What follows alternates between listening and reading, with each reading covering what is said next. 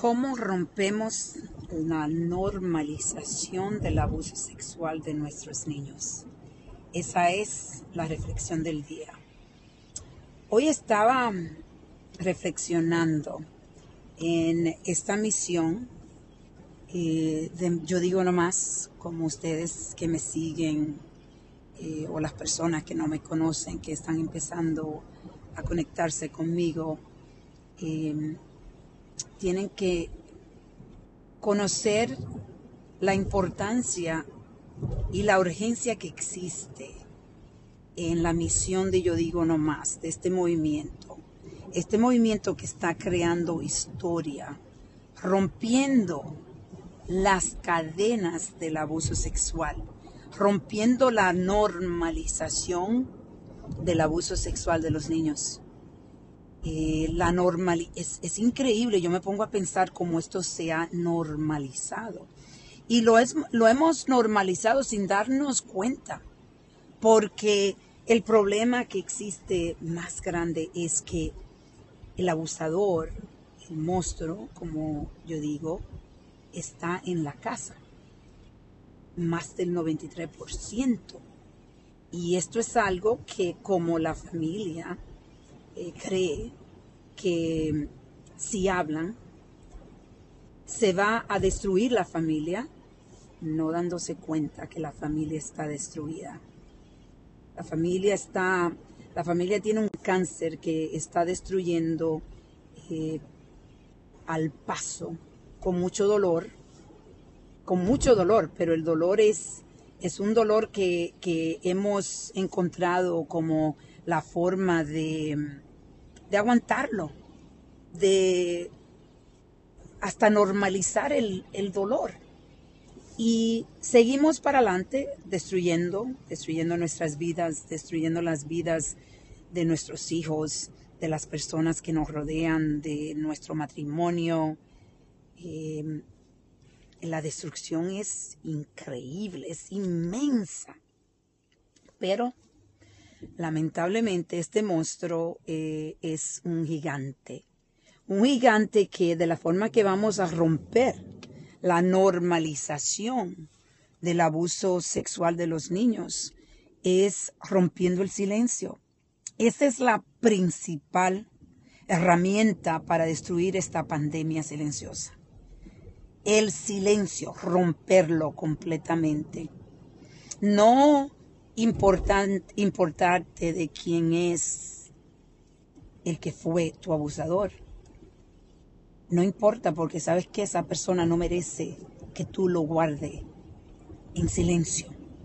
Y la familia necesita para romper la normalización empezar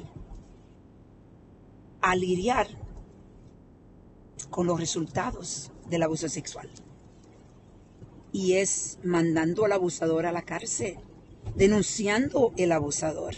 No importa quién sea, esa persona no merece estar fuera. Esa persona hay que proteger la inocencia de los otros niños que están alrededor de esa persona. Yo he visto situaciones donde, eh, historias que me han contado, donde la persona se quedan callada porque tienen miedo a que el tío, eh, que los primos o que, la, que, los primos no tengan a su papá al lado. Irónicamente, el papá lo ha estado abusando y abusando a otras otros niños, porque el abusador no se siente satisfecho con una, un abuso. No, el abusador abusa más y más. Y como saben que lo hemos normalizado, entonces el abusador no le importa porque sabe que no lo van a, no va, no va a haber justicia, puede seguir. Tú tienes, tú que estás escuchando este podcast, tienes en tus manos la fórmula, una de las herramientas más grandes, que es romper el silencio.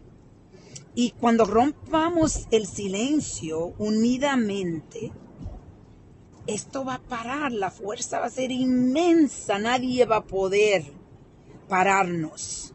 Historia historia vamos a ser, unidos, pero solo no podemos. Yo me doy cuenta cómo yo hablo tanto de este tema, que es un tema que yo sé que muchos dicen es muy fuerte.